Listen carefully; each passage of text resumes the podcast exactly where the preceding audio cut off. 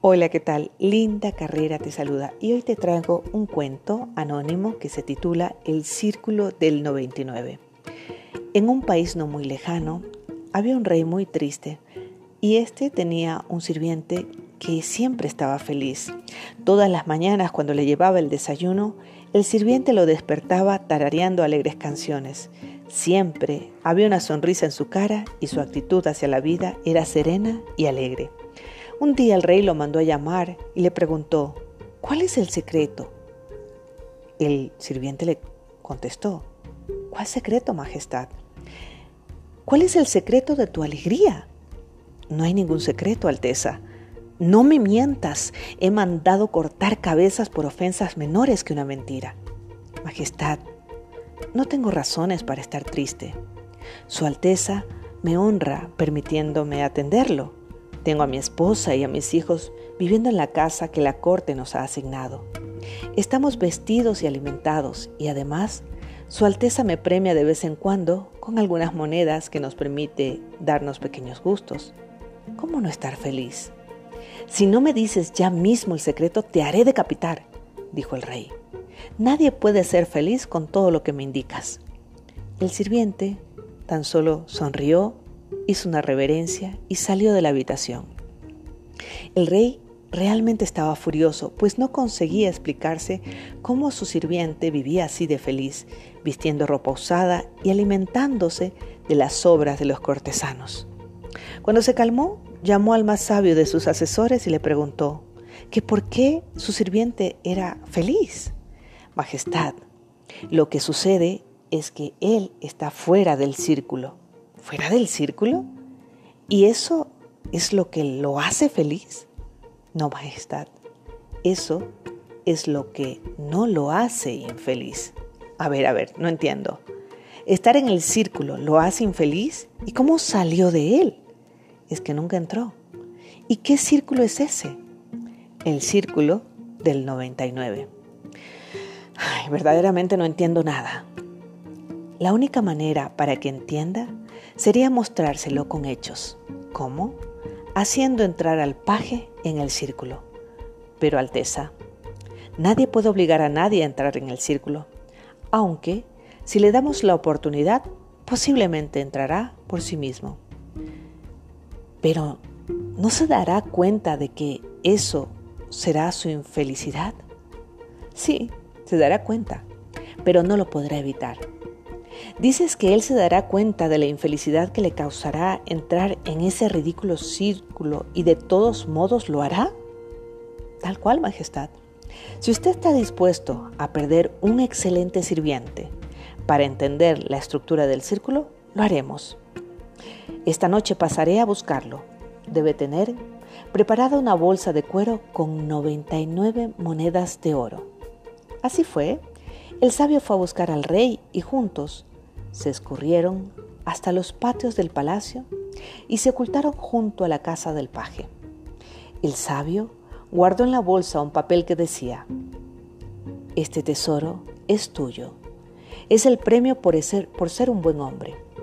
Disfrútalo y no le cuentes a nadie cómo lo encontraste. Cuando el paje salió por la mañana, el sabio y el rey lo estaban espiando. El sirviente leyó la nota, agitó la bolsa y al escuchar el sonido metálico se estremeció.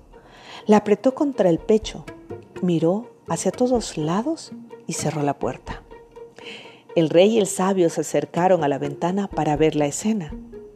El sirviente había tirado todo lo que había sobre la mesa, dejando solo una vela, y había vaciado el contenido de la bolsa. Sus ojos no podían creer lo que veían. Una montaña de monedas de oro. El paje las tocaba, las amontonaba, las alumbraba con la vela, las juntaba y desparramaba, jugaba con ellas. Así empezó a hacer pilas de diez monedas, una pila de diez, dos pilas de diez, tres, cuatro, cinco pilas de diez, hasta que formó la última pila. Nueve monedas. Su mirada recorrió la mesa primero, luego el suelo y finalmente la bolsa. No puede ser, pensó. Puso la última pila al lado de las otras y confirmó que era más baja. Me robaron, gritó. Me robaron, malditos. Una vez más, buscó en la mesa, en el piso, en la bolsa, en sus ropas. Corrió los muebles, pero no encontró nada. Sobre la mesa, como burlándose de él, una montañita resplandeciente le recordaba que había 99 monedas de oro. Es mucho dinero, pensó, pero falta una moneda. 99 no es un número completo. 100 es un número completo. Pero 99. El rey y su asesor miraban por la ventana. La cara del paje ya no era la misma. Tenía el ceño fruncido y los rasgos tensos. Los ojos se le veían pequeños. Y la boca, en su boca ya no había una sonrisa.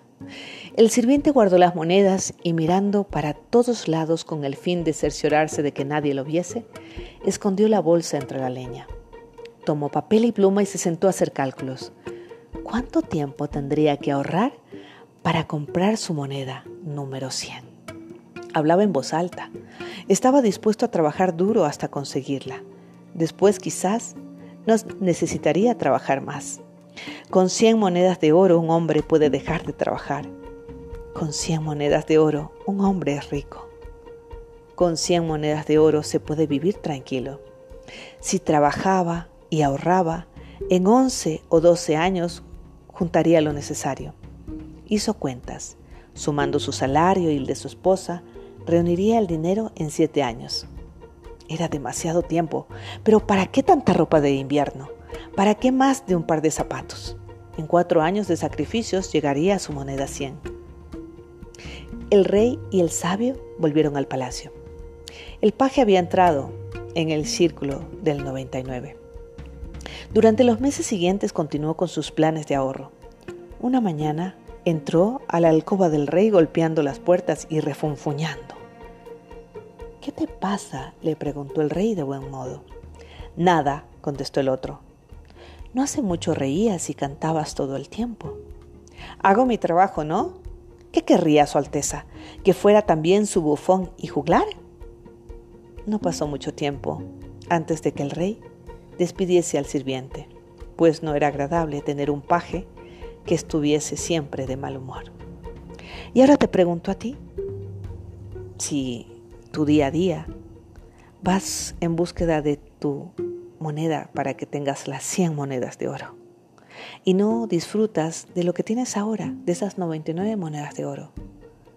Quiero que por favor cierres tus ojos y revises dentro de ti todas esas 99 monedas de oro que tienes tú.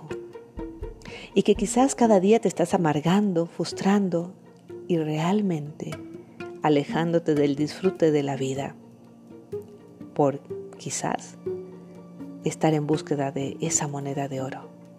Recuerda que la vida es cada momento el disfrute. Muchas veces nos perdemos de disfrutar cada día en búsqueda de algo que no tenemos y no de lo que realmente tenemos, nos perdemos de ese disfrute. Así que te invito a que hoy, en este momento, empiezas a disfrutar de esas 99 monedas de oro, porque tú realmente tienes una prosperidad y una abundancia que quizás aún no la has descubierto dentro de ti. Así que empieza a disfrutar de tu abundancia y de tus 99 monedas de oro. Aún estás a tiempo. Vive, disfruta de tu vida.